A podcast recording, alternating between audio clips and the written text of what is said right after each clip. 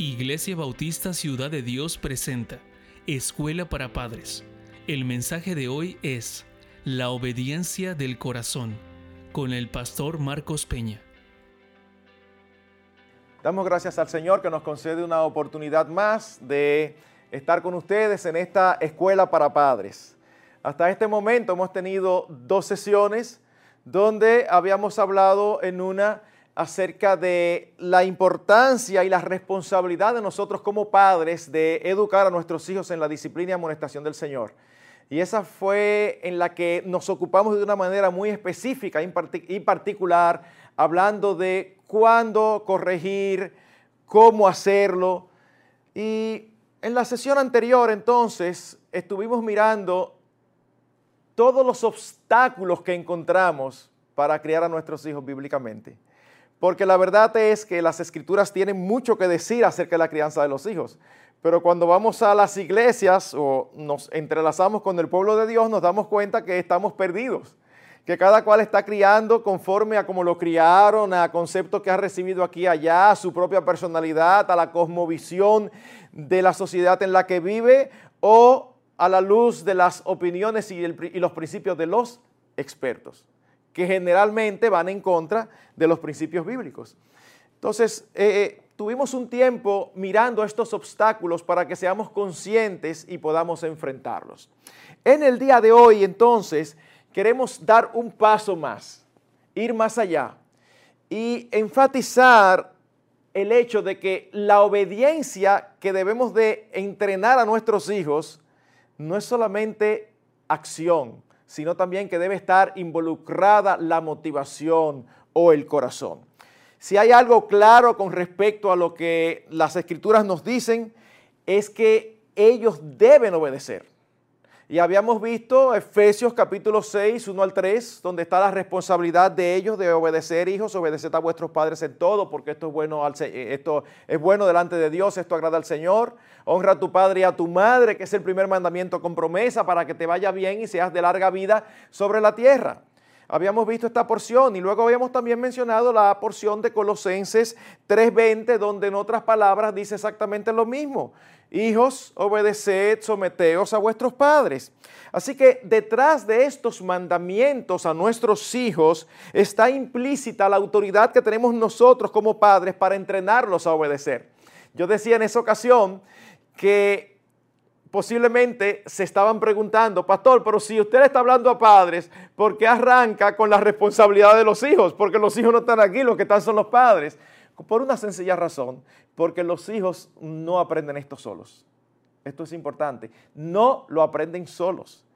Y los responsables y encargados de entrenarlos para obedecer, que es lo más importante que ellos tienen que hacer delante de Dios, la responsabilidad la tenemos nosotros. Así que debemos de entrenarlos a obedecer. Eso debe ser una meta, sobre todo en los primeros cinco años. No es que después que llegan a los cinco años los soltamos. No, es que después de los seis años en adelante, cuando se pasa de la infancia a la niñez, ya debe haber otras metas que trabajemos, como el carácter, por ejemplo. Pero en esos primeros cinco años es, eh, si a mí me dicen, dime solamente una cosa, no tengo tiempo, nada más tengo 30 segundos, dime una sola cosa que hacer con mis hijos, con mis hijos, entrénalos a obedecer. Sin lugar a duda, entrénalos a obedecer. Ahora bien, para que sea una obediencia agradable a Dios, debe ser una obediencia de corazón. Y yo sé que cuando digo esto, algunos padres pensarán, pastor, pero ya es difícil hacer que hagan lo que uno le dice. Y entonces ahora para colmo tiene también que ser de corazón. Bueno, mis hermanos, eh, eh, es lo que dice la Biblia, no es, algo, no es una idea que se me ocurre a mí. Miren Proverbios 4, versículo 23, donde dice, sobre toda cosa guardada, Guarda tu corazón porque de él mana la vida. Evidentemente, cuando la Biblia habla aquí del corazón, no se refiere a ese órgano eh, físico que bombea sangre. No, no, no, no. En las escrituras, cuando se habla del corazón, se habla del centro de control de toda la vida. Es el centro de la personalidad. En otras palabras, lo que nosotros somos por dentro es lo que nosotros somos. Nosotros podemos ser hipócritas y mostrar una cosa por fuera pero no necesariamente somos lo que somos por fuera, somos lo que somos por dentro. Y eso implica cómo sentimos, cómo pensamos, cómo reaccionamos, cuáles son nuestras metas, cuáles son nuestros anhelos. En otras palabras, lo que estamos diciendo es que el corazón determina la conducta y lo que nosotros hacemos muestra la orientación de nuestro corazón. E, es a eso que nos referimos. Miren otro texto que menciona el Señor Jesucristo en Marcos 7, versículos 21 y 22. Dice, porque de dentro del corazón de los hombres salen los malos pensamientos, los adulterios, las fornicaciones, los homicidios, los hurtos, las avaricias, las maldades, el engaño, la lascivia, la envidia, la maledicencia, la soberbia, la insensatez. Uno dice, wow, ¿y qué lugar es ese que tiene tantas cosas malas? El corazón tuyo y el mío y el de nuestros hijos. Es así que nosotros venimos. Recuerden que habíamos visto en la última ocasión que venimos, y lo vamos a ver un poquito más adelante, venimos dañados de fábrica. Desde la caída nacemos pecadores. Ahora, no olvidemos el contexto en que este texto ocurre. Los fariseos se acercan al Señor indignados. ¿Y por qué tus discípulos eh, no se lavan las manos cuando comen, cuando todos nosotros lo hacemos? Y el Señor le dice, ese es el problema de ustedes, que ustedes siempre lo que están es pendientes de las cosas de afuera. Lo que contamina al hombre no es lo que entra, sino lo que sale. Y es impresionante porque la forma en que el Señor se refiere a eso, no sé si a ustedes le pasa, pero a mí me pasa que hubiera sido una forma que a menos que yo lo hubiera leído, yo jamás hubiera pensado que el Señor hubiera dicho algo así. Porque el Señor dice, lo que entra sale por la sale y se va a la letrina. Ay. El Señor fue muy gráfico, dice, eso no contamina a nadie. Lo que contamina es lo que sale. ¿Y qué es lo que sale? Lo que hay adentro. Wow, y miren todas las cosas que hay adentro. De todos nosotros. Lucas 6, 45. El hombre bueno del buen tesoro de su corazón saca lo bueno. Y el hombre malo del mal tesoro de su corazón saca lo malo. Porque de la abundancia del corazón habla la boca. Aunque me veo tentado a, irme a la parte que dice la abundancia del corazón habla la boca, porque tengo que reconocer que es uno de mis, eh, de mis textos favoritos. Pero tengo que ir un poquito más atrás. Dice, el hombre bueno saca de, su corazón y el hombre malo saca de su corazón. En otras palabras, nosotros sacamos lo que somos. Y lo que somos es lo que somos por dentro, no lo que somos por fuera. ¿Qué significa entonces que el corazón es el centro y que debemos de entrenar a nuestros hijos a obedecer de corazón? Mis hermanos, lo que estamos diciendo es en cierto punto contracultural. Pero recuerden que el cristianismo es contracultural. Lo que esto significa es que el asunto central, básico, fundamental, principal en nuestra educación, en la educación que damos a nuestros hijos, no es la conducta. ¿Cómo? ¿Cómo que no es la conducta? Pero no es detrás de eso que uno va. No, mis hermanos. Bíblicamente no debemos ir tras un comportamiento, sino tras un carácter son cosas totalmente diferentes. Porque un comportamiento bueno lo puede tener cualquiera. De hecho, todos nosotros conocemos niños que generalmente no son los de nosotros, son los otros. Pero todos nosotros conocemos hijos que tienen su musiquita por dentro. Ustedes han visto, dicen, ese tiene su musiquita por dentro. Y que cuando los padres eh, eh, hablan de ellos, uno se queda pensando, pero será de su hijo que está hablando, porque todo el mundo sabe que son terribles menos los padres. Y usted dice, pero ¿por qué? Bueno, aparte de que a veces hay una falta de objetividad de los padres, se da otra situación. Y es que muchos de ellos, ellos saben cómo actuar. Ellos saben lo que se espera de ellos y delante de los padres actúan como se espera. Pero cuando los padres no están, ellos se comportan como ellos son. Entonces, es por esto que no necesariamente se ha corregido cuando ha habido un cambio de conducta. Porque ese cambio de conducta debe surgir de una convicción, de un cambio en el corazón, de un entendimiento. Es por eso que debemos prestar más atención como padres a los asuntos del corazón que a la conducta. Déjenme ponerles un ejemplo. Un ejemplo típico. Usted tiene dos niños y usted los deja, o tres, y usted los deja en la habitación jugando con un rompecabezas o jugando con unos cuantos carritos. Y ocurre algo muy típico, un pleito. No, que tú, Entonces, usted se dirigía ya para resolverlo. Que no, que este carrito es el mío, pero él tiene otro en la mano. Entonces, ¿qué hacemos nosotros generalmente? Bueno, nosotros preguntamos, eh, pero ese, ¿quién lo tomó primero? No lo tomé primero. Bueno, pues déjaselo a él que lo tomó primero y luego tú lo usas por cinco minutos y luego tú lo usas tú y luego lo usas tú. O sea, nosotros los organizamos y aparentemente resolvemos el problema, pero no, nosotros no hemos resuelto el problema, porque el problema no es la discusión, el problema es el motivo que causa la discusión. ¿Me está, me captando? El problema es lo que causa la discusión y lo que causa la discusión es el pecado de sus corazones que los lleva a creer que ellos son el centro del universo. Y lo único que importa es lo que ellos quieren. Usted va a salir y tiene tres varones. Y usted tiene un carro normal que atrás tiene dos ventanas. Ya usted, vámonos muchachos, y usted oye el corredero. ¿A qué? O porque que los tres quieren la ventana, pero solamente hay dos ventanas y son tres muchachos. Entonces empieza el pleito, la empujadera. Y entonces venimos nosotros como padres y decimos, ¿quién fue el último que tomó? Entonces le hacemos una organización. Eso no está mal totalmente.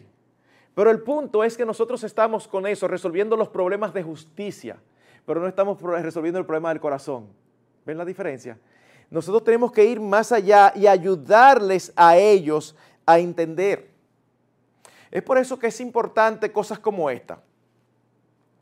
Uno le dice a su hijo, le da una orden, y el hijo va a, le dice inicialmente, mi amor, mira, vete a bañar.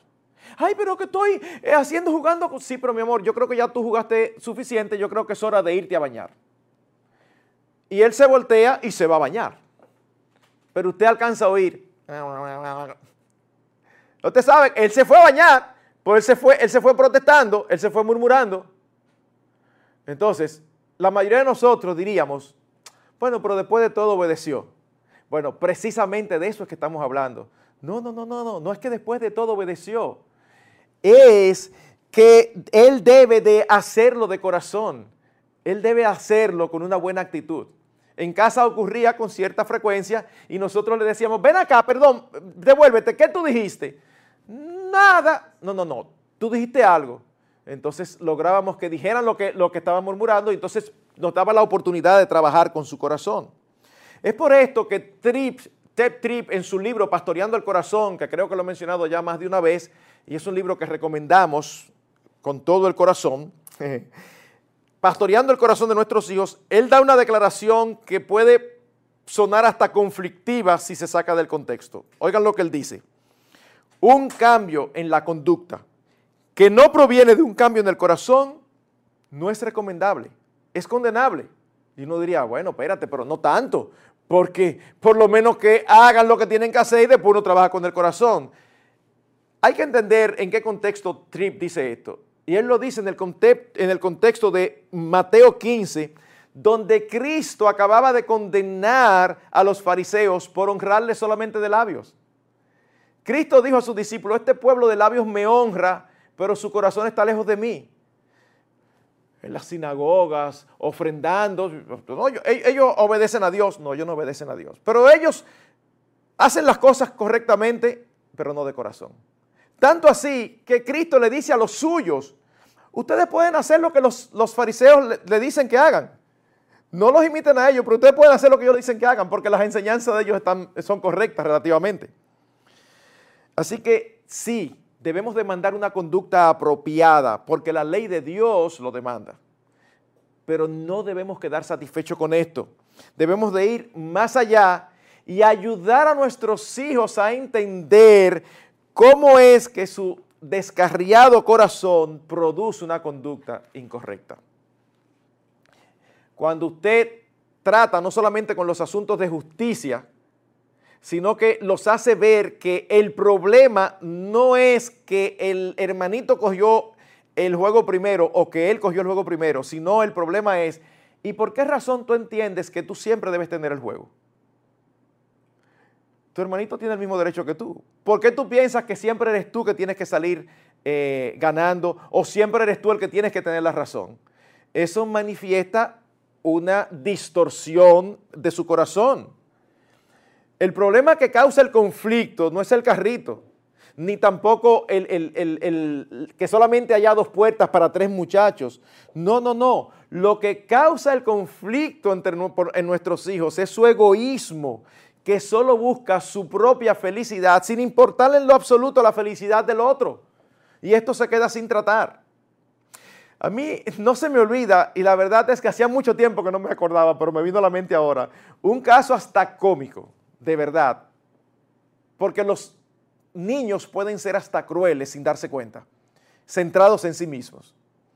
Recuerdo que en esa época cuando estábamos criando veníamos y jugábamos baloncesto aquí en la cancha. Y eh, mientras nosotros jugábamos baloncesto, el patio es grandísimo, ellos correteaban, montaban bicicleta. Había uno de los niños que tenía bicicleta y había otro amiguito que no tenía bicicleta. Así que el amiguito ya le había dicho varias veces, ¿me la prestas? Y él decía, ahorita, ahorita, yo te la presto más adelante.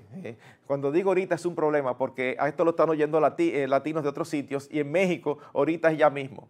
Así que déjenme cambiar ahorita. El niño le decía, dentro de un rato, dentro de un rato. Y a ratico, ¿me la prestas? Dentro de un rato. Así que en una, los que conocen aquí el colegio saben que es una pendiente. El niño arrancó desde arriba y empezó a darle duro y llegó en un momento que perdió el control. Pero en todo el tiempo que él estaba corriendo, el otro amiguito que quería la bicicleta andaba, andaba corriendo al lado de él, corriendo al lado de él. Y él perdió el control y terminó estrellándose, estrellándose allá en la cancha con unos eh, alcantarillados que hay. La goma se metió ahí y se, la verdad que fue una caída aparatosa.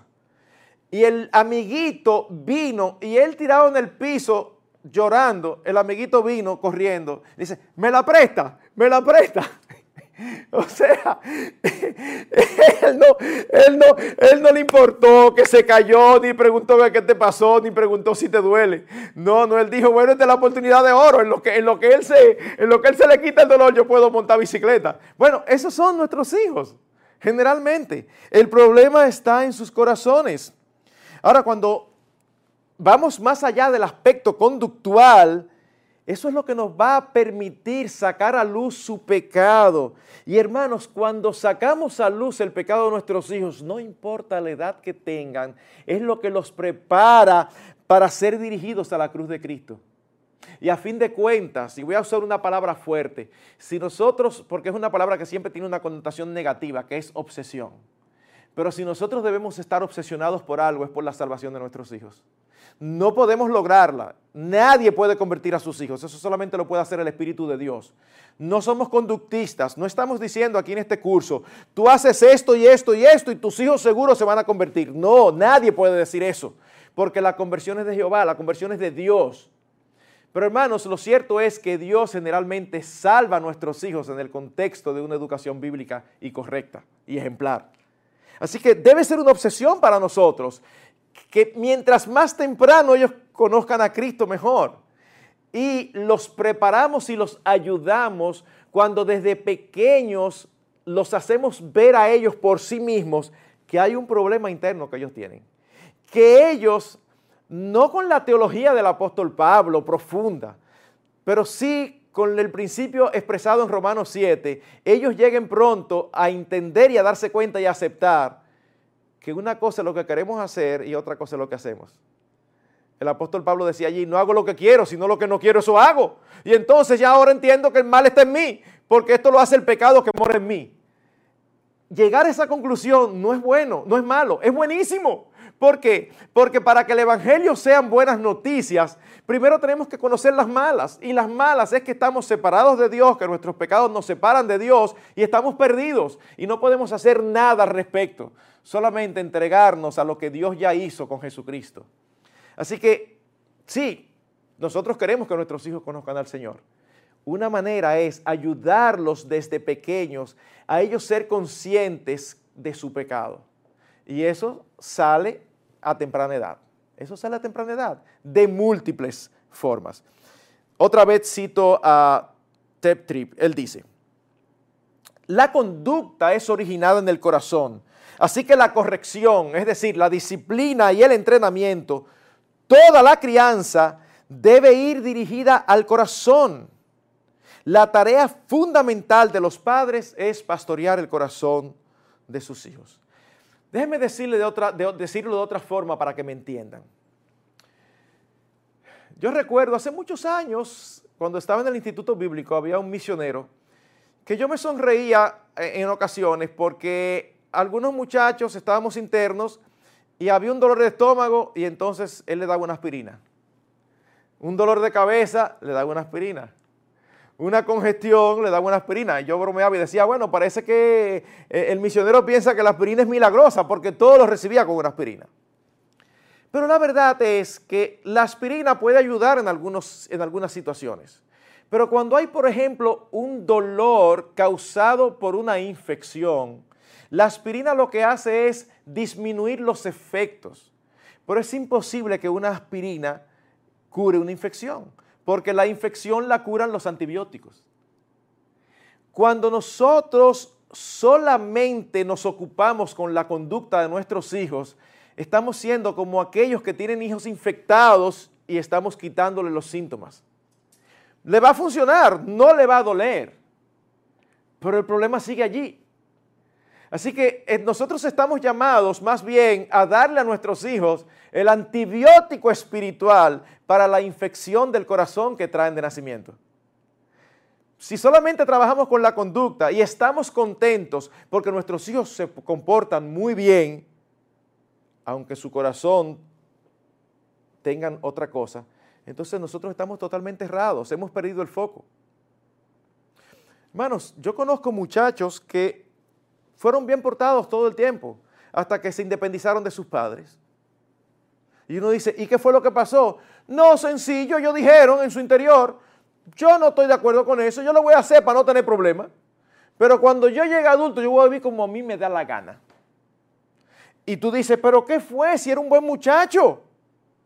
No, no, se perdieron. Se perdieron. ¿Por qué? Porque nunca su corazón fue trabajado. Y peor aún, los padres no se dieron cuentas. Es por eso que el proverbista, muy consciente de eso, dice con frecuencia, dame, hijo mío, tu corazón y miren tus ojos por mis caminos. Dame tu corazón, yo lo que quiero es tu corazón, no solamente tu conducta. Y en Deuteronomio 32, versículos 46 y 47, dice Dios al pueblo, y les dijo, aplicad vuestro corazón a todas las palabras que yo os testifico hoy.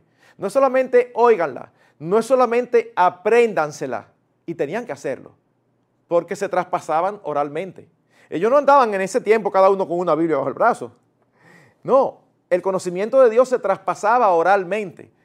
Por eso hay porciones aún que son acrósticas para ayudar a la memoria.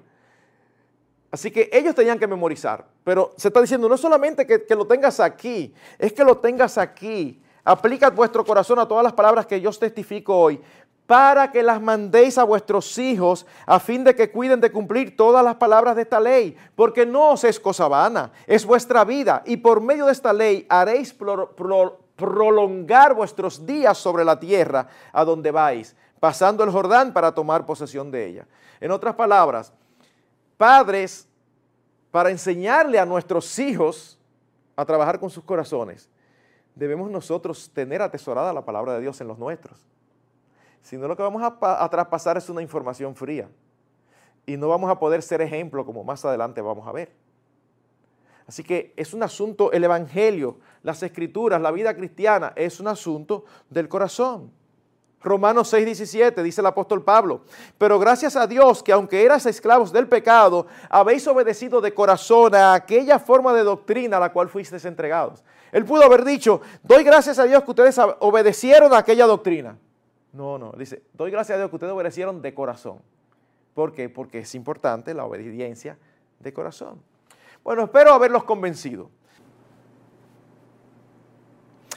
La respuesta a la pregunta, ¿cómo lo hacemos? No es una fórmula sencilla. Eh, a esto y aquello, no. Pero vamos a tratar al menos tres aspectos que debemos considerar. Tres. Vamos a tratar uno muy ampliamente y los otros dos de una manera más breve. Así que el primer aspecto y quizás el más importante. Debemos entrenar a nuestros hijos a conocer sus debilidades y pecados. En otras palabras, a ser objetivos. Debemos enseñar a nuestros hijos sus debilidades y pecados, a ser objetivos. Evidentemente eso demanda objetividad de los padres. Si nosotros no somos objetivos con nuestros hijos, ¿cómo lo vamos a ayudar o enseñar a ellos a ser objetivos? Y en ese sentido, lo primero que nosotros debemos reconocer es la verdad bíblica que mencionamos ahorita, que nuestros hijos vienen dañados de fábrica. Es por eso que en más de una ocasión les, he dicho lo siguiente, esas bellezas, esa herencia de Dios, esa hermosura, esos, esos tiernos y hermosos bebés que nosotros tenemos son unos impíos. Y si nosotros no entendemos eso, vamos a arrancar mal nuestra labor de entrenarlos en la disciplina y amonestación del Señor. Ellos no son como dice la psicología moderna, y ahí empezamos a ver el, contraste. No son como dice la psicología moderna, una tabla rasa. En otras palabras, vienen en blanco. Y entonces la sociedad, las experiencias, la familia, las situaciones particulares van escribiendo en ellos y causando en ellos lo que ellos finalmente llegan a ser. No estamos negando que haya influencias formativas. Eso es una realidad. O sea, un hijo que pasa por una familia donde mientras son niños se mudan 10 veces de casa, eso tiene, eso produce algo en el niño. O sea que en ese sentido no estamos negando que hay cierta influencia. Lo que estamos diciendo es que esas influencias no son definitivas, eso es lo que decimos. Esas influencias no son definitivas. Ellos nacen pecadores y es por eso que ellos pecan. Nacen orgullosos, egocéntricos, iracundos, envidiosos. Solamente hay que tener hijos para saber que es así. Esa es la inclinación. Salmo 51.5. He aquí en maldad he sido formado y en pecado me concibió mi madre. Salmo 58.3. Se apartaron los impíos, ¿desde cuándo? Desde la matriz. Se descarriaron hablando mentira desde que nacieron.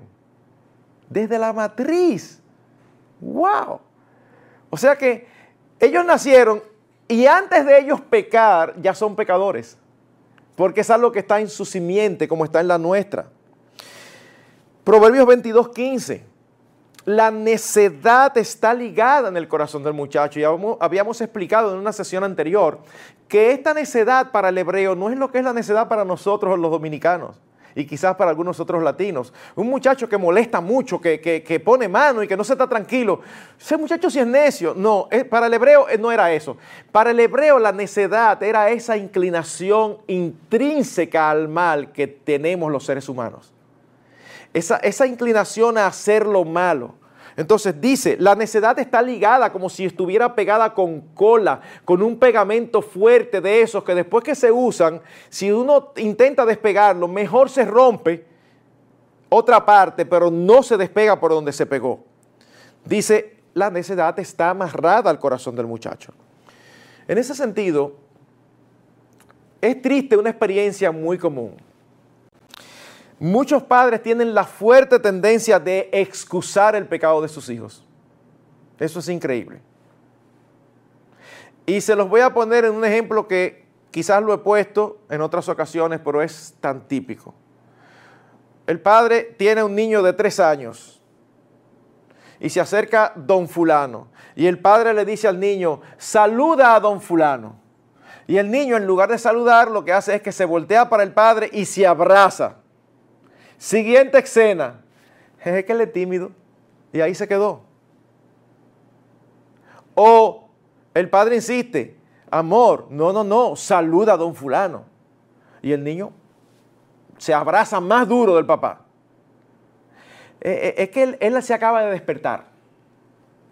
Es que él tiene hambre.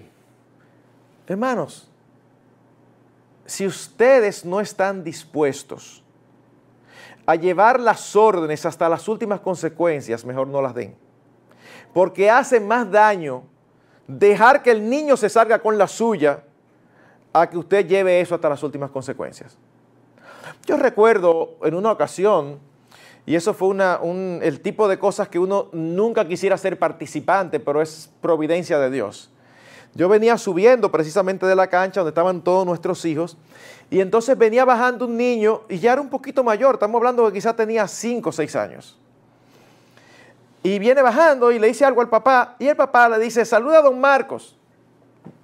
A don Marcos porque yo sencillamente vengo subiendo con él, hablando con él.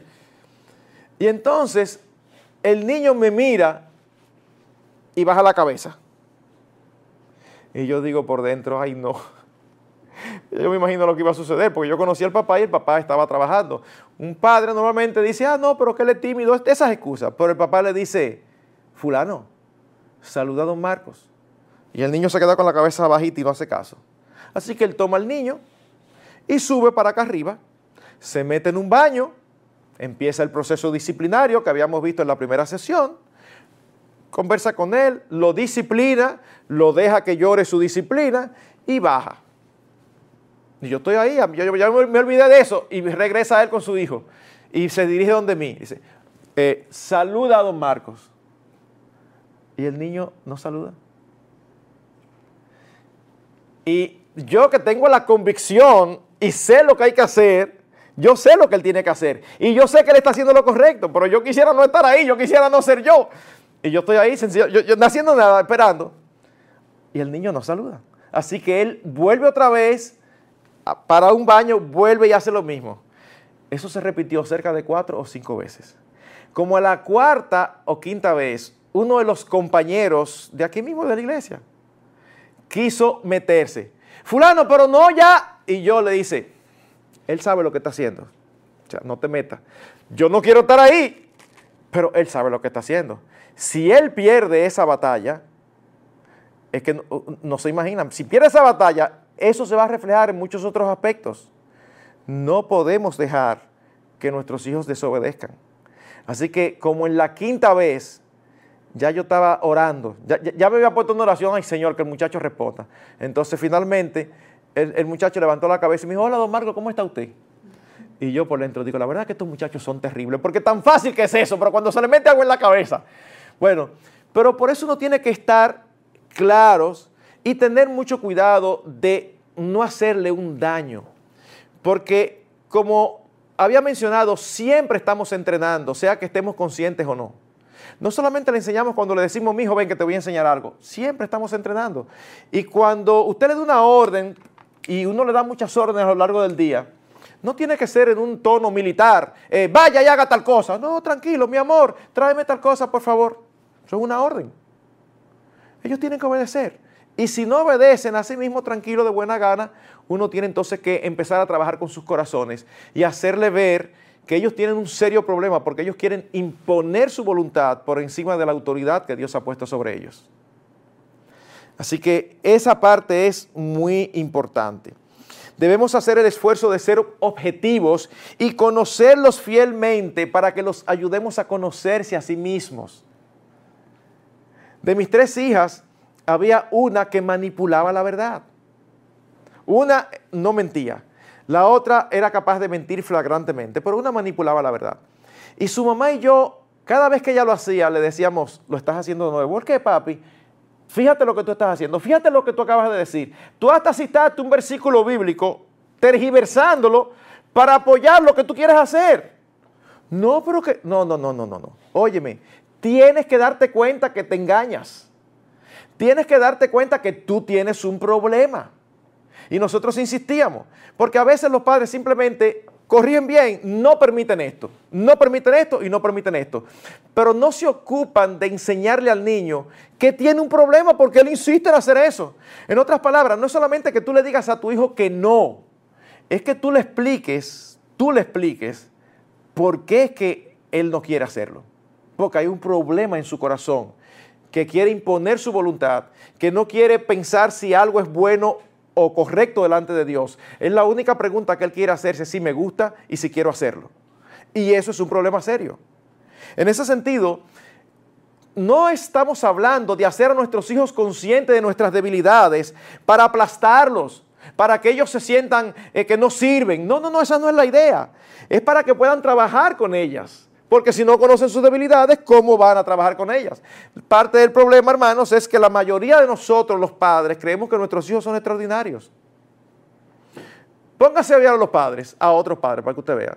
Y entonces no piense que son los otros padres, nosotros hablamos así mismo también. Óyeme, inteligente que es. Toditos son nuestros hijos, son inteligentísimos. Toditos nuestros hijos caminan primero que los demás. Toditos nuestros hijos hablan mejor que los demás antes de tiempo. Son unos, son unos bárbaros. Se aprenden esto. Nosotros los padres somos, y, y eso es entendible porque, ¿verdad? Les amamos, son nuestros. Pero mucho cuidado, mucho cuidado.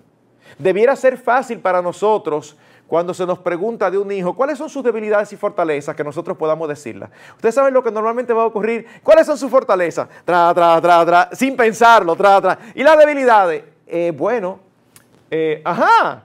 O sea que los hijos de nosotros están llenos de fortaleza, pero las debilidades hay que pensarlo muchísimo. No, nosotros debemos ser capaces de saber cuáles son las debilidades de nuestros hijos para ayudarlos a ellos a que también sean conscientes. Así que ellos tienen que entender no solo el qué y el cómo, sino también el por qué. Esto no significa que antes de obedecer ellos tienen que entender el por qué. Porque hay una etapa cuando están chiquitos que uno le da una orden y ellos dicen, ¿por qué? Ese no es el momento para contestarle por qué. El único por qué, porque papi te lo dice o porque mami lo dice. Porque en ese momento lo que ellos necesitan es aprender a obedecer a la autoridad. Más adelante va a haber oportunidad para uno decirle, no, mi hijo, mira, yo pienso que tú debes hacerlo por esto y por esto y por esto.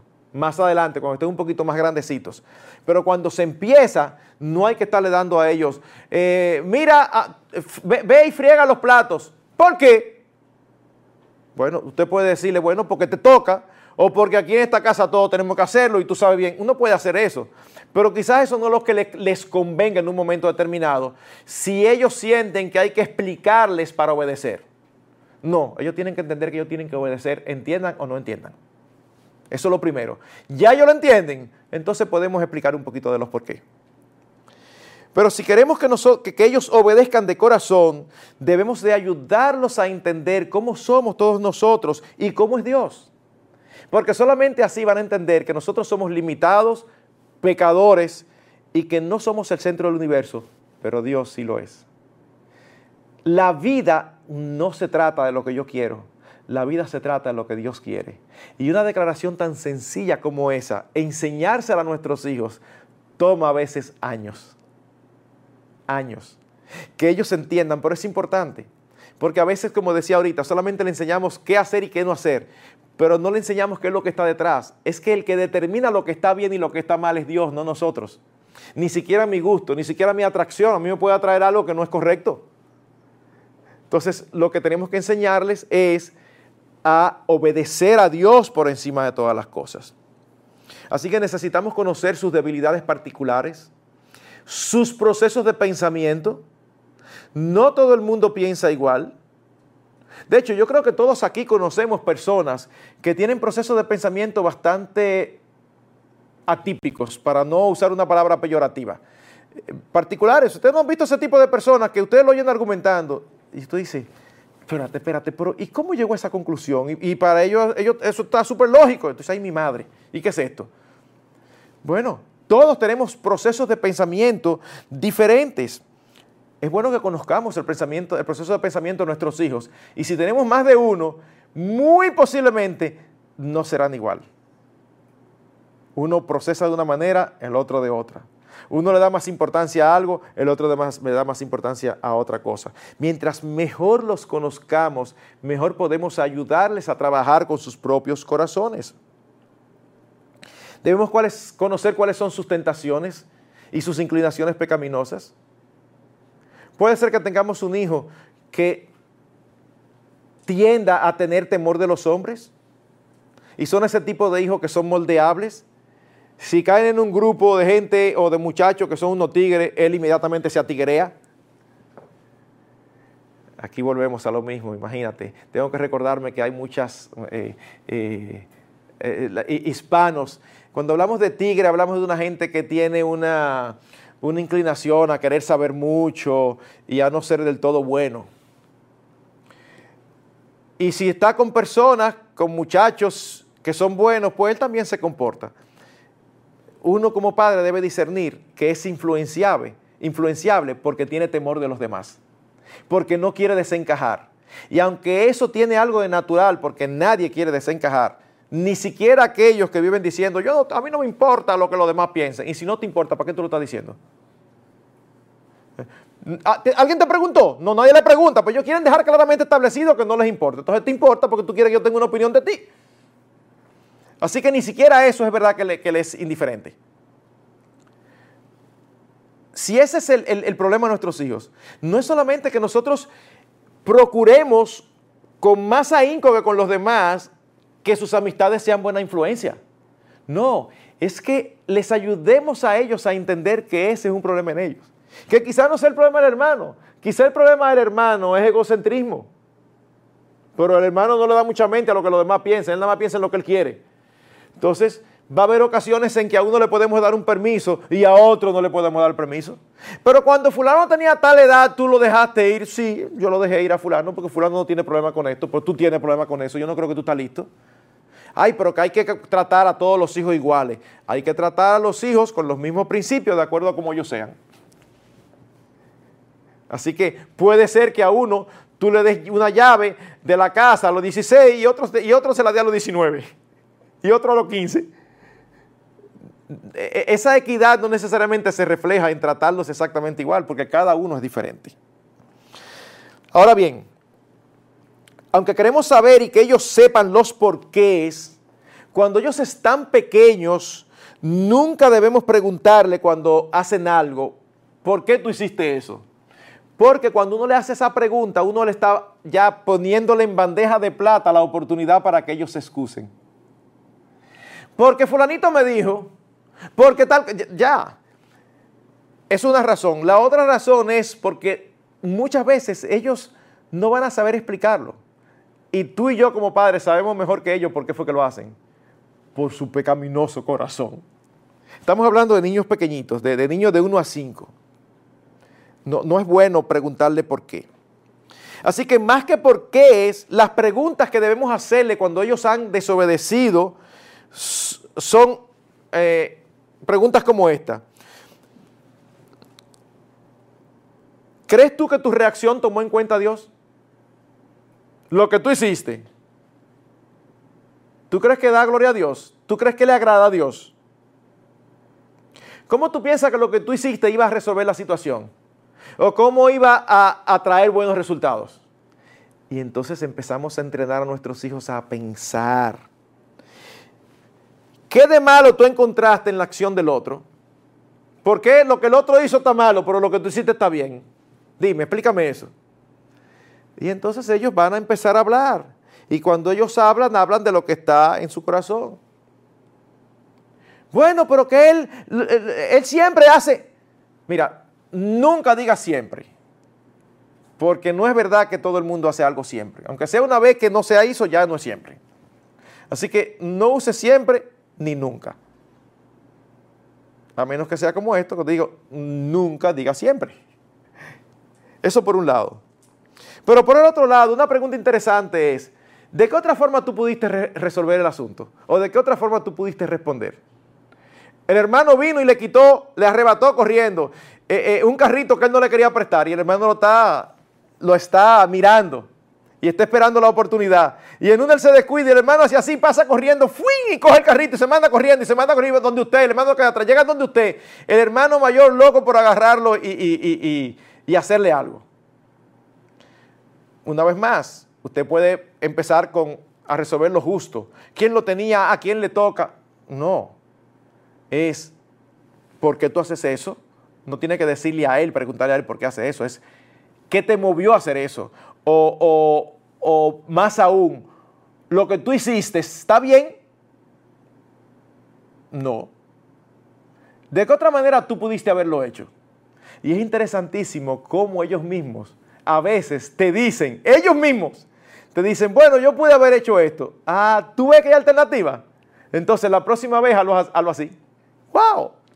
La próxima vez hazlo así.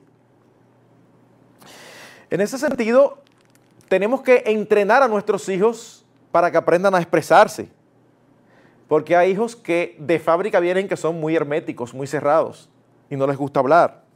Y nosotros como padres debemos ejercitarnos en ser el hombre entendido de Proverbios 25 que dice, como aguas profundas es el consejo de el consejo en el corazón del hombre, mas el hombre entendido lo alcanzará.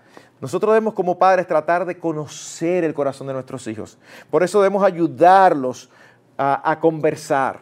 Es por eso tan importante, si se puede, un tiempo cada día donde toda la familia se reúne sea el almuerzo, sea el devocional familiar, sea el desayuno, pero es importantísimo, porque ese es un tiempo donde desde que están pequeñitos uno acostumbra a reunirse y a empezar a hablar de lo que cada cual pasó ese día, de lo que sintió, y entonces los muchachos crecen acostumbrados a hablar de lo que sienten, de lo que piensan, de lo que son sus puntos de vista, y eso nos va a permitir a nosotros trabajar con ellos. Ahora, hay algo obvio, si nosotros vamos a entrenarlos a obedecer de corazón, se necesita tiempo y dedicación. Porque debemos, para tratar con ellos, debemos invertir tiempo que es necesario para establecer una vía de comunicación abierta. Y eso implica no solo hablar con ellos cuando algo ha pasado. Hay padres que solamente sientan hablar con los hijos cuando algo pasó. Y entonces quieren que los hijos le cuenten. No te van a contar. Tú tienes que hablar con ellos con cosas que a ellos les emociona, con cosas que a ellos les gusta y cosas que ni interesantes son para ti. Procura oírlos, procura escucharlos, procura apoyarlos, procura darle importancia a lo que ellos se le dan importancia para que ellos se sientan cómodos expresando lo que ellos sienten y lo que ellos piensan. Y debemos estar a la casa de esos momentos en que ellos están en disposición de hablar, porque a veces no siempre están en disposición de hablar. Y todos aquí sabemos que esa disposición no siempre ocurre en los momentos más apropiados para nosotros. Usted tiene planificado con su esposa sentarse a, ver X cosa. Tiene grabado ahí un programa, una prédica, y ese día dijeron, bueno, acostamos a los muchachos a las 8 y entonces a las ocho y media nos sentamos y vemos tal charla, tal sermón, tal película juntos. Eso, es algo que usted tiene planificado. Están explotados los dos y cansados del día entero. Pero cuando va a acostar a uno de sus muchachos, uno de esos muchachos le dice, ¿sabe mami? A mí se me había olvidado decirte algo que pasó en el colegio. Ajá, ¿y qué fue? Esto, esto, y, aparte de eso, yo me sentí muy mal porque yo pienso, y usted nada más mirando a la hora, el esposo me está esperando. Es como, es el momento de decir, espérate mi amor, vengo ahora. Decir, mi amor, vamos a tener que darle para allá, pero espérate que fulano está hablando. Ir donde fulano o fulana y sentarse a oírlo. Porque esos son momentos que hay que atesorar. Esos son momentos claves. Esos son momentos que no se pueden desperdiciar. Ay, no, mi amor, tú me cuentas después que ahora voy a, voy a ver una peliculita con tu papá. Uy. Y fíjense, yo creo que hay evidencia, pero abundante en la escritura, que la relación matrimonial es una relación más importante que la de los padres con los hijos. Fíjense. Pero aún a pesar de eso, estamos hablando de momentos que son momentos estratégicos. Es como cuando un hijo tuyo decide abrir su corazón. Es como que tú no quisieras ni, ni, que una mosca vuele, que nada se mueva, porque tú quieres aprovechar ese momento, que él saque lo que hay. Entonces, no es el momento para que él diga algo y tú inmediatamente empieces a sancionarlo. Y él dice, ¿sabes lo que pasó hoy? Oh, y había una muchachita del colegio. Y yo pasé por el lado y me dijo que yo le diera un beso. Yo le di un beso. Y me dijo que no, que en la mejilla no, que aquí. Y nosotros, ¿cómo? ¿Y qué tú hiciste? ¿Y qué padre fue? Ahí mismo se acabó la conversación. Tú tranquilo, te quedas como si nada y le dices, ay, ¿qué? y entonces tú se lo diste. Y tú muriéndote por dentro, loco por ahorcar a la muchachita, pero tú sigues, tú sigues como si nada. Ajá, ¿y entonces qué pasó? Porque si tú te alteras, ahí mismo terminó el evento. Entonces tú tienes que terminar de escuchar el cuento y después decirle, mira mi amor, eh, un beso en la boca solamente es algo que está guardado para los esposos. Eso va así, tranquilo, aunque, aunque por dentro tú estés hirviendo. Eh, eh, y eso es algo muy, muy tranquilo. ¿Para qué? Para tú mantener ese canal de comunicación abierto. Hermanos, conocerse a sí mismos es lo que les va a mostrar su necesidad de ir a Cristo. Y eso es lo más grande que puede pasarle a ellos. Nuestros hijos necesitan un corazón transformado, no un exterior maquillado. Nuestros hijos no necesitan un maquillaje exterior, ellos necesitan una transformación desde dentro. Y esto solamente puede ocurrir cuando hay convicción de pecado. Y la convicción de pecado viene a través de la conciencia. Y para eso hay que recostar la conciencia de una base firme que es la palabra de Dios. Y somos nosotros los encargados de hacer todo eso. Así que en primer lugar, y este era el más amplio y el más extenso, debemos entrenar a nuestros hijos a conocerse a sí mismos, a ser objetivos. Permítame decirle las otras dos de una manera ya más breve y vamos aterrizando el avión. En segundo lugar, nuestros hijos deben tener la libertad de, con respeto, manifestar sus puntos de vista o desacuerdos. Con respeto. Ellos tienen que aprender a obedecer. Pero saben que todos nosotros los padres, a veces se nos ocurre una regla, que la verdad que después que uno la piensa, uno dice, ¿dónde a mí se me ocurrió eso? Cosa que uno se le ocurre, que uno, qué sé yo, un día, eh, usted, no, que, aquí tú tienes que llegarme a las 10 de la noche, pero resulta que ya el muchacho tiene 17 años y tú todavía tienes, tienes regla que llegue a las 10. Bueno, tú tienes la autoridad de ponerle esa regla. La pregunta es, ¿es sabia? Pastores, que están sucediendo muchas cosas. Sí, pero espérate, él es un hombre, un varón de 16 años. ¿Tú crees que está en, casa de unos amigos de, unos hermanos que hay una actividad que va a terminar a las 11. No, en esta casa es a las 10. Ahí nos trancamos. Entonces, si él dice, no, porque aquí, ah, no, es a las 10. Ahora, si él dice, papi, ¿tú me permites decirte algo? Sí. Mira, es donde el hermano fulano que vamos a estar. Es haciendo un estudio bíblico. Además, papi, de verdad, yo pienso que ya con mi edad, yo debiera de poder llegar un poquito más tarde. Yo no sé, pienso yo, si tú quieres pregunta o lo que sea, tú eres que sabe. Es una actitud de respeto. Entonces, un padre sabio no asume esa actitud como una rebeldía, sino más bien lo piensa. ¿Por qué? Porque recuérdense que también dice que no exasperemos a nuestros hijos, que no los provoquemos a ira. Así que ellos tienen que tener la oportunidad de en ocasiones decirnos, papi, yo te puedo preguntar algo. Y entonces ellos preguntan y nosotros quizás cambiamos.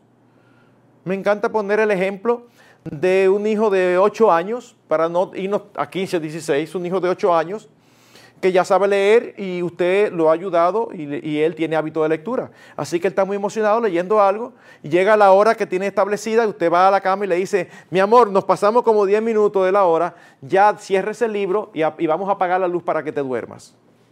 Ay, no, papi, que a mí me falta tal cosa, mami. No, no, apaga la luz. Ahora, el otro, la otra cara de la moneda. Eh, está bien, mami, no hay problema, pero nada más me quedan cinco páginas. ¿Tú, ¿Tú me permites terminarla?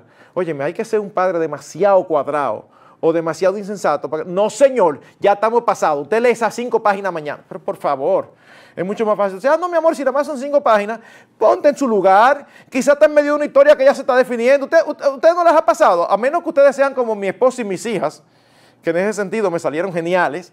Ellas son capaces de estar en una película viéndola todos juntos y en el momento en que la trama se va a desenvolver, ellas se recuerdan que pusieron algo en la estufa y bajan y dejan la película a mitad. Y yo, pero ¿cómo va a ser? Yo tengo media hora viendo esto aquí. para mí eso es inconcebible, a menos que ustedes sean así. Imagínense que su hijo está leyendo y, ya se está resolviendo el conflicto del libro. Y entonces usted dice que apaga la luz y lo que le quedan son cinco páginas. Caramba, déjalo. Tú le dices a mi amor, está bien, termina las cinco páginas y apaga la luz. Ven qué fácil. No ha habido desobediencia, no ha habido rebeldía, él no los retó, pero él con respeto te expresó una petición. Entonces, eso es, eso es importante, mis hermanos. Porque, ¿Por qué es importante? Porque si no le damos esa libertad, ¿saben qué? Ellos van a cerrar sus corazones contra nosotros. Ellos van a crear amargura y nos van a ver a nosotros como la policía de la casa, que estamos como algunos piensan, que los padres fueron creados por Dios con una sola eh, eh, eh, visión, complicarle la vida a ellos, negarle todo lo que a ellos les gusta. Y no, no es así. Si ellos lo ven así con cosas que no hay alternativa, bueno, que lo vean. pero no porque ellos no tienen forma de librarse de, nuestros, de nuestras instrucciones caprichosas. Y en tercer lugar, y con esto terminamos, no es posible dejar de reiterar la importancia del ejemplo. Esto es algo importante también, mis hermanos, porque si le decimos a nuestros hijos que hagan algo y nosotros hacemos lo contrario, nos van a perder el respeto. No vamos a ser confiables para ellos. Así que cuando le hablemos de su corazón, mira, tú tienes un problema de corazón, ellos en lugar de, pensar y ponerse a pensar el problema, ellos por dentro nos van a quedar mirando y van a decir por dentro, y tú tienes otro. Y tú tienes otro. Entonces, en ese sentido, mis hermanos, ¿saben qué? Ellos deben ver en nosotros un serio compromiso de vivir a la luz de las verdades que les decimos, que les enseñamos y que les decimos creer. Voy más lejos. Yo les doy una sugerencia desde pequeño díganle a sus hijos que ellos tienen no solamente el derecho, sino el deber, con respeto, de señalarles en cualquier momento si ellos ven que ustedes están quebrantando lo que ustedes mismos les han enseñado. Eso tiene todos los beneficios del mundo, porque a veces le decimos algo y podemos estar haciendo algo que no es exactamente lo que, lo que ellos están interpretando. Pero si ellos lo entienden, papi, pero tú dices tal cosa, pero tú estás haciendo esto, eh, es complicado, es complicado. Yo no sé si estoy repitiendo historias, yo tengo un problema con la mala memoria que tengo y con tanto que yo hablo de este tema en diferentes lugares, yo no me recuerdo qué dije dónde. Así que si lo estoy repitiendo, pero a mí no se me olvida una ocasión en que eh, fuimos al devocional familiar en el hogar y ni recuerdo qué fue lo que pasó, pero yo me molesté con, con mi esposa y ellas venían llegando, las niñas, y se sentaron en la cama para el devocional, y yo le hablé a mi esposa mal. No con malas palabras, no, no con violencia, pero ásperamente, como dice Primera de Pedro que no debemos hacerlo. Yo me molesté y le dije algo, tal cosa, así o qué. Entonces cuando terminé, ya estábamos listos para empezar el devocional y, yo me quedo así, como un silencio, un silencio que debió haber sido corto, pero a mí me pareció eterno. Es como, ajá, ¿y ahora qué hago? Digo, vamos al devocional de lo más tranquilo. Y me quedo así como, y mi gana era, mi, deseo era decir, hoy no vamos a tener devocionales. Pero digo, pero ajá, ¿por qué? El problema está en mí. Así que respiro hondo y digo, vamos al tiempo devocional. Y tratamos el devocional. Al otro día, esa noche, cuando nos acostamos, yo le pedí perdón a mi esposa. Dije, mi amor, perdóname, yo te hablé mal, de verdad, perdóname. Y ella, gracias a Dios, me perdonó. Así que al otro día, cuando nos reunimos de nuevo al devocional familiar, antes de empezar, yo le pregunto a mis tres hijas, eh, antes de empezar, yo quiero hacer una pregunta. ¿Cuántas de ustedes ayer vieron algo eh, anormal, algo que sucedió, que no debió suceder? Y las tres levantan la mano. Y yo le digo, ¿qué fue? Que tú le hablaste mal a mami. Y entonces yo le dije a ellas, si ustedes tienen razón, perdónenme yo le hablé mal y ya yo le pedí perdón a ella y ella me perdonó. Ahora déjenme decirles algo. Recuérdense que ustedes no solamente tienen el derecho, sino el deber de decirme si me ven pecando. Es un acto de amor de ustedes. ¿Cómo es posible que ustedes me vean hablarle mal a su mamá y ninguna de ustedes se haya atrevido a decirme, papi, así no que se le habla a la esposa? Yo no me voy a ofender por eso. Ustedes, si lo hacen con respeto, ustedes me están ayudando. Y aquí estamos todos montados en el mismo carro, cada cual lidiando con sus pecados. Así que cuando nosotros le permitimos eso a nuestros hijos, ¿ustedes saben qué, eso, logra eso? Eso atrapa sus corazones. Hay padres que piensan que su autoridad se basa en decir, mire, freco, a mí no me pregunte, que, que yo soy el papá aquí. Papá, pero tú tal cosa, es un atrevimiento suyo. ¿Qué hacen? Lo alejan. Porque quizá es verdad lo que el niño está diciendo pero el papá lo quiere manejar en base a autoridad plena total. Y entonces daña el asunto. Así que aparte de eso, debemos ser honestos con ellos con respecto a nuestras luchas y pecados. Siempre de acuerdo a la información que ellos pueden manejar por su edad.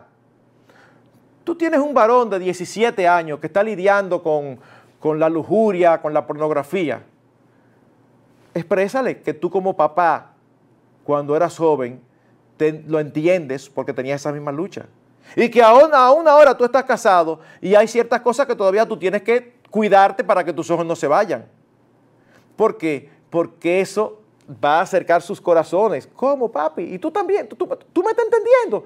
Ah, pero yo pensaba que eso era yo aquí, eh, joven, no casado, que me pasaba eso. No, mi hijo, yo soy un hombre, yo te conozco. Yo sé lo que exactamente lo que te está pasando. O una jovencita que empieza a, sentirse atraída por un jovencito. Y entonces el jovencito no le hace caso y ella empieza a sufrir por eso. Bueno, la mamá tiene que darle principio de cómo manejarse, pero posiblemente la mamá pasó por algo así, es bueno que le diga, yo sé lo que es eso, una vez me pasó a mí, que yo lloré muchísimo por estar de, de ingenua. Ven, en lugar de sencillamente callarse esas experiencias, que no necesariamente son buenas o positivas, pero son experiencias reales de las cuales nosotros nos arrepentimos y es bueno para ellos saber que estamos en el mismo barco luchando todos con tentaciones, con la desobediencia, etc. Conclusión. Tratar solo con la conducta de nuestros hijos es dificultar que vengan a los pies de Cristo. ¿Para quién es el Evangelio? El Evangelio es para pecadores caídos que necesitan un nuevo corazón. Así que el Evangelio es para nuestros hijos. Dios quiere transformarnos y eso es lo que Él hace en Cristo. Los verdaderos cambios ocurren de dentro hacia afuera, no de afuera hacia adentro. Así que el anhelo de nuestros corazones debe ser que nuestros hijos conozcan a Dios y a su Hijo Jesucristo y que vivan para su gloria. No hay mayor gozo que este, el ver que mis hijos andan conforme a la verdad. Yo eso no lo cambio por nada, por nada. Y esto no ocurre solamente con un cambio de conducta. Tenemos que trabajar con sus corazones. Así que la forma en que nosotros criamos a nuestros hijos y el precio en tiempo que estamos dispuestos a pagar revela mucho de cuáles son nuestras verdaderas prioridades. Hay padres que dicen, no, mi prioridad es mis hijos, pero resulta que ambos trabajan mucho y hasta tarde y casi no lo ven. Y dicen que la prioridad es el alma de sus hijos. No, a veces esos padres la prioridad es mantener un estatus, un nivel de vida que la verdad que cuando se compara con tener a los padres allí dedicándoles tiempo es, un mal negocio. Así que que el Señor nos ayude a poder ver un poco más allá y a no conformarnos solamente con una respuesta conductual. Que el Señor nos ayude a tener el corazón de nuestros hijos, a ganar el corazón de nuestros hijos, para poder trabajar con ellos, ayudarles a ver sus debilidades y orar que el Espíritu Santo los convenza y los atraiga hacia sí con cuerdas de amor para que sean salvos. No podemos hacer que sean salvos, pero podemos proveer todas las herramientas que el Espíritu de Dios soberanamente usa para salvar a pecadores. Que el Señor nos conceda el gozo de ver a nuestros hijos venir a los pies de Jesucristo.